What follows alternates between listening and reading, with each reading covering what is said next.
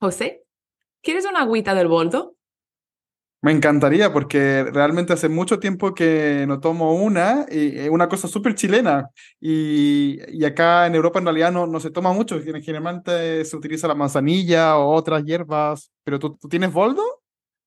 Bueno, me encantaría decir que sí, pero ahora mismo en Sevilla no te puedo llevar una, una real, pero te traigo la Virgen del Boldo, que es nuestro objeto de hoy, que está conservada en el Museo de la Catedral de Concepción en Chile, que data de finales del siglo XVIII y comienzos del siglo XIX. Entonces, bienvenidos a... Las cosas tienen vida.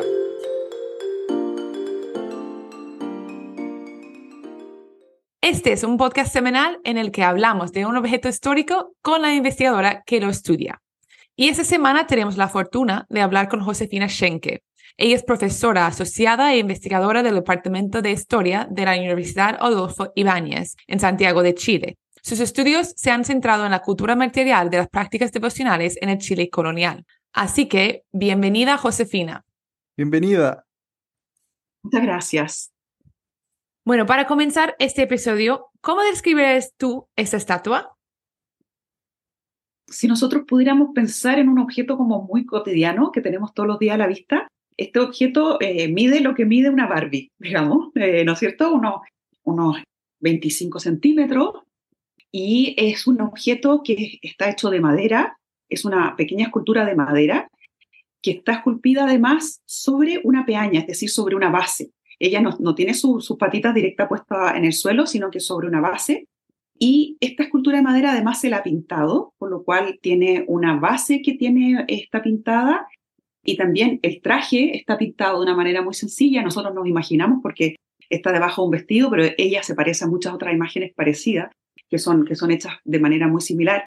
Y, su cara también está pintada, eh, los ojos no son de vidrio, como son en algún otro tipo de imágenes de este tipo, eh, sino que los ojos son estos también pintados sobre la madera y no tiene pelo, pero tiene una peluca, que también es muy propio de este tipo de, este tipo de imágenes que de las que vamos a conversar hoy día. ¿Qué significa esta Virgen de Boldo? Nosotros hemos, durante el podcast, durante todas estas temporadas, hemos visto distintas virgen que generalmente están en grandes altares, pero esta al parecer es de un uso mucho más cotidiano, ¿no? ¿Qué significa esta Virgen del Boldo? La Virgen del Boldo es una creencia, una creencia de, la ciudad de Penco, que la ciudad de Penco fue la ciudad que antecedió a Concepción, como fundada por los españoles, ¿no es cierto?, en 1550. Y esta Virgen está asociada a una leyenda de Penco. Y esta leyenda dice que en 1550, en una batalla que hubo en Penco, la Virgen misma, es decir, no nuestra escultura de la que estamos hablando, sino la Virgen en persona, se habría aparecido sobre un árbol, que es un boldo, que es un árbol endémico de la zona, y en ese lugar habría amenazado a los indígenas con atacarlos si es que seguían atacando a los españoles, porque siempre, ¿no es cierto?, se, tiene la idea de que el español viene en nombre de la iglesia, en nombre del cristianismo, por lo tanto, el indígena es el enemigo y es el representante del demonio en ese, en ese caso. Y esta, esta leyenda de la Virgen de, del Boldo, en realidad es una leyenda que yo pienso que se acopla a otras leyendas que existen y que sí están certificadas, podríamos decir, o están más bien relatadas en las crónicas coloniales. Y esas leyendas son la Virgen de las Nieves, que es una virgen que se habría aparecido en la, imperial y que estaría también relacionada con una escultura, una escultura que se perdió, que nosotros no conocemos hoy en día, y también la Virgen de Boroa, que también se habría aparecido en Boroa y que habría tenido también una devoción y una, y una virgen. Entonces, solamente nosotros conservamos para esa zona del sur de Chile, conservamos solamente esta Virgen del Boldo, que esta de la que yo les hablo hoy día en realidad sería como una, una Virgen inspirada en otras dos vírgenes, o al menos en una, quizás la otra sea posterior, de tamaño más importante, que se conserva en, en la iglesia de las Trinitarias de Penco. Y por eso cuando tú dices que, que, esa escultura está inspirada ¿no? en otra que existe en la Trinitarias, eh, ¿cómo podemos entender este tipo de inspiración? ¿Es como que copian directamente la iconografía o, qué pasa con esto? Claro, eh, qué bueno que me preguntes, porque cuando digo inspirada me refiero a que no es que haya un modelo y que esta pequeña virgen de la que yo le estoy hablando imite ese modelo de manera fidedigna o de manera exacta, sino más bien imita la, temática de esa virgen. Eh, imita eh, la devoción en torno a esa Virgen. Entonces, esta Virgen del Boldo, que está conservada en, el, Museo de la Catedral de Concepción, es una Virgen que a, sus pies, en, esta peaña que yo les decía, en esta base de la Virgen, tiene dibujado un arbolito del Boldo y es una Virgen que tiene una tradición que, oral, que fue contada por el último sacerdote que fue el dueño de esta Virgen, eh, que, que siempre se llamó Virgencita del Boldo. Su tamaño nos hace pensar en principio que se trataría de una virgen que tenía una devoción doméstica en las casas, porque no es una virgen que tenga un tamaño como para ponerla en una iglesia ni para sacarla en procesión en una iglesia. Igual eso es algo que uno tiene que relativizar porque muchas vírgenes de pequeño tamaño, tanto las vírgenes, por ejemplo, románicas como la Virgen de Socorro en Santiago, son vírgenes de pequeño tamaño y sin embargo eran vírgenes que salían en procesión y que estaban y que protagonizaban el altar mayor de una iglesia pero no suele ser lo común. En general, las vírgenes que son protagonistas de procesiones o son protagonistas de, los grandes santuarios o de altares mayores, mayores de iglesias importantes, son vírgenes que tienen tamaños cercanos al natural. En cambio, esta es una pequeña virgen y que sigue la devoción y sigue el culto de, de la Virgen del Boldo, pero en realidad no se le parece físicamente, podríamos decir. No, no es una copia exacta en ningún caso. Solamente es una, es una virgen, está representada, ¿no es cierto?, de pie con el niño en su, en su mano eh, izquierda y que está vestida con un, vestido que es típicamente estos vestidos como triangulares, ¿no es cierto? Que son parte de la, forma parte del, tipo de, de, vestidos con que se visten las vírgenes en España, ¿no es cierto? Y que también se van a vestir en Latinoamérica. Y para entender un poco el contexto de la producción, tanto de la leyenda como de la materialidad del objeto, digamos, ¿qué sucedía en Concepción en esta época colonial? ¿Por qué, ¿Por qué se da, o en Penco, por qué se da esta práctica cultural, digamos? Claro, por una parte, este tipo de vírgenes milagrosas son vírgenes que se asocian a la guerra incesante durante la colonia, ¿no es cierto?, entre el ejército español y el pueblo mapuche. Entonces, primero hay una, digamos, hay un, uno podría decir que hay un contexto de guerra y ese contexto de guerra tiene un relato y un relato que se, que se va a materializar en este tipo de imágenes que surgen como imágenes milagrosas y que también se puede conjugar de otras maneras. Existe también la, el relato de Santiago Apóstol, que se aparece también a los españoles o se aparece a los indígenas. Existe también el relato de un ángel que se habría aparecido hay una cantidad de milagros que, que surgen en, en, la, como representación simbólica de esta idea de la guerra y de esta idea del peligro y de la, del pensar al ejército español como el representante también del cristianismo, el representante de, de la fe, ¿no es cierto?, cristiana en América. Entonces, ese podríamos pensar que es como el contexto, podríamos decir, em, simbólico, por una parte, histórico y también de representación de, de devociones en un contexto de peligro. Pero por otra parte, esta escultura es una cultura que se inserta en una producción material de esculturas de este mismo tamaño, producidas en la zona de la frontera mapuche durante los siglos XVIII y XIX. Entonces, esta escultura se inserta en esta producción, que es una producción que habría sido, es la teoría que yo tengo, porque no, encontramos documentos sobre esto, pero una producción que habría comenzado en las misiones jesuitas y que habría, se habría continuado después con las misiones franciscanas. Y es una cosa que uno también puede saber, por ejemplo, por el hecho de que las esculturas que parecen más, más nuevas, más 19, tienen una, una iconografía que es principalmente franciscana.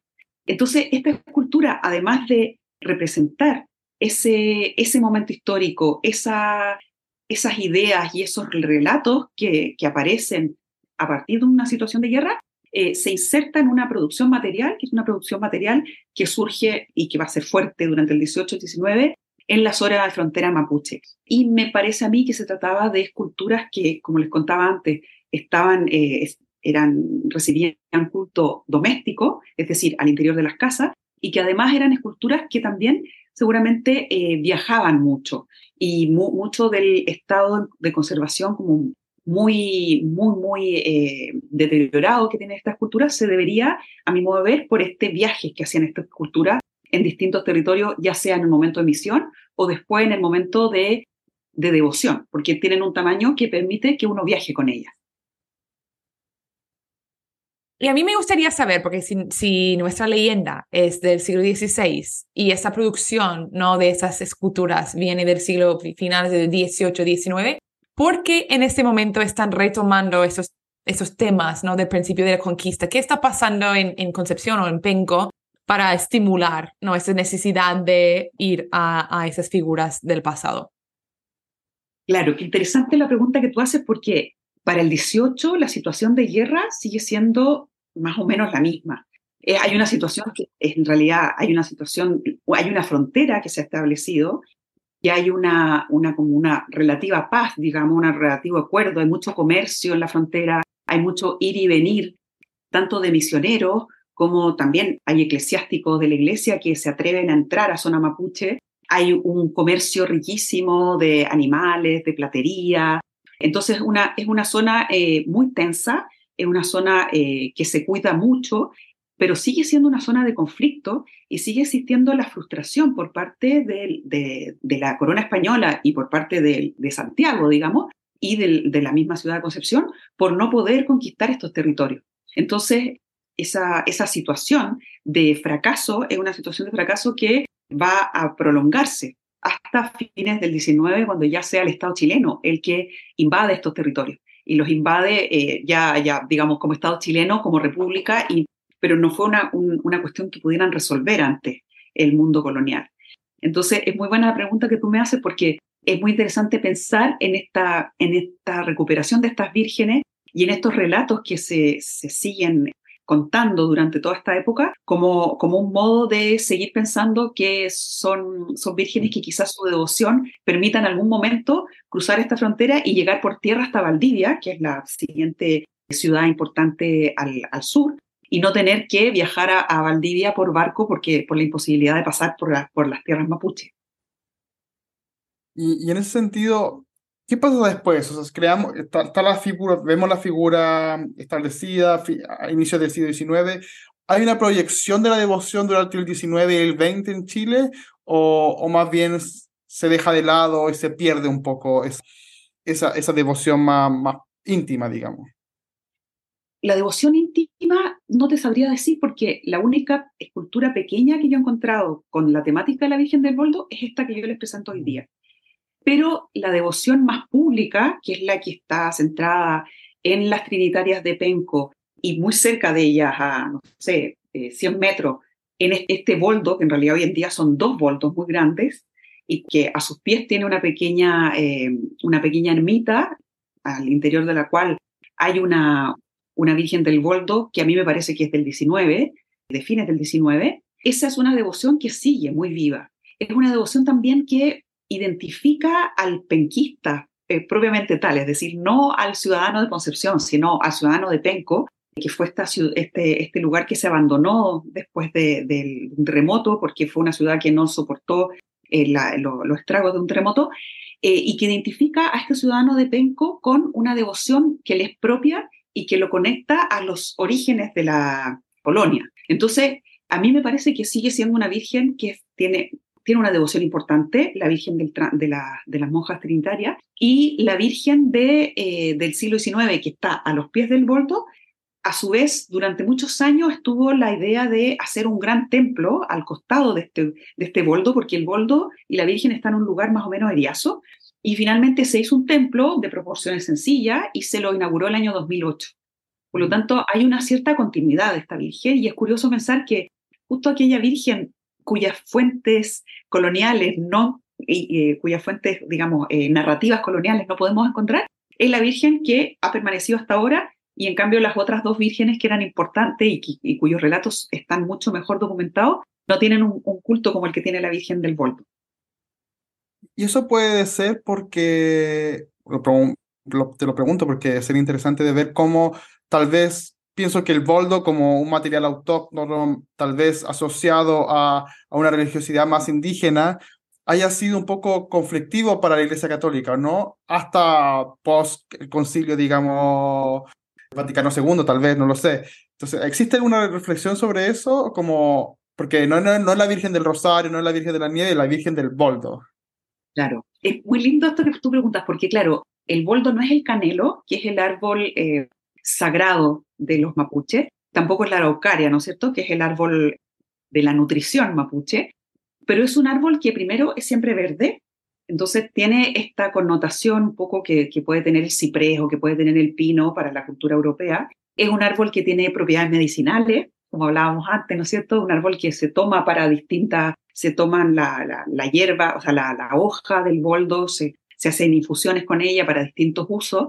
Entonces, y es un árbol que, si bien no sirve como forraje para animales, tiene sí esta conexión de ser un árbol que no es venenoso, entonces un árbol como amigo.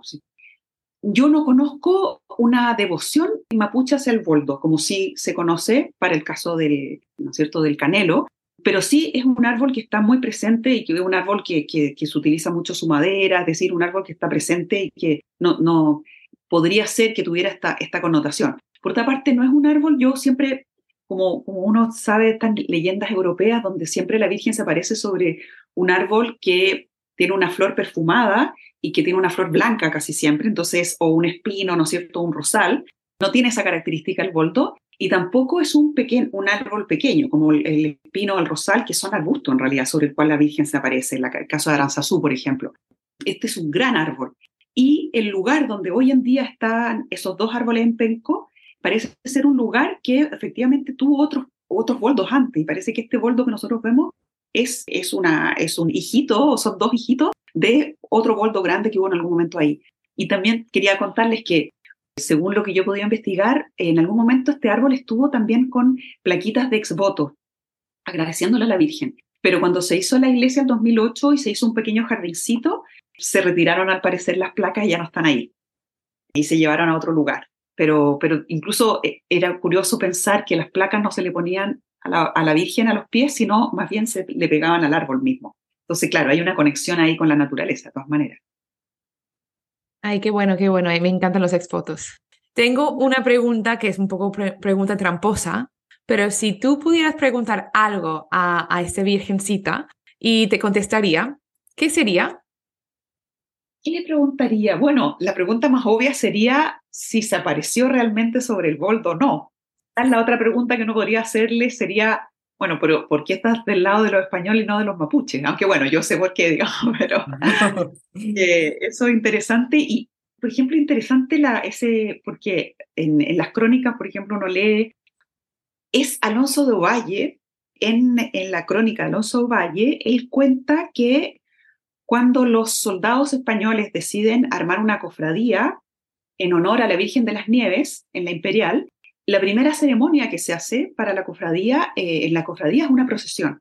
Y en esa procesión, como parte de la procesión, se decidió disparar las armas, los arcabuces. Pero hubo una, se produjo un accidente y las balas salieron hacia cualquier lado, pero milagrosamente las balas no mataron a nadie, ni a españoles ni a indígenas. Bueno, indígenas y anaconas que estaban cierto?, del lado de los españoles. Y en ese momento entonces también los indígenas se dan cuenta que hay indígenas que ven a la Virgen y la ven eh, haciendo que las piezas, como dice Alonso Valle, no hieran a nadie. Entonces también, claro, es verdad, al final cuando la Virgen también protege a los indígenas, son indígenas que ya están cristianizados, en Yanacona. No, el indígena pagano es siempre atacado. Entonces, claro, ahí me encantaría preguntarle a la Virgen si si no, si no, no, no, no, le, no le dieron ganas alguna vez de proteger a los mapuches en vez de atacarlos. Pero bueno, nada, Muchas gracias, Josefina. Y una última pregunta para, para nuestro público, quien quiera profundizar sobre esta devoción o sobre esta escultura pequeña, ¿cierto?, en el Chile colonial. ¿Alguna referencia bibliográfica que nos pudieras eh, entregar?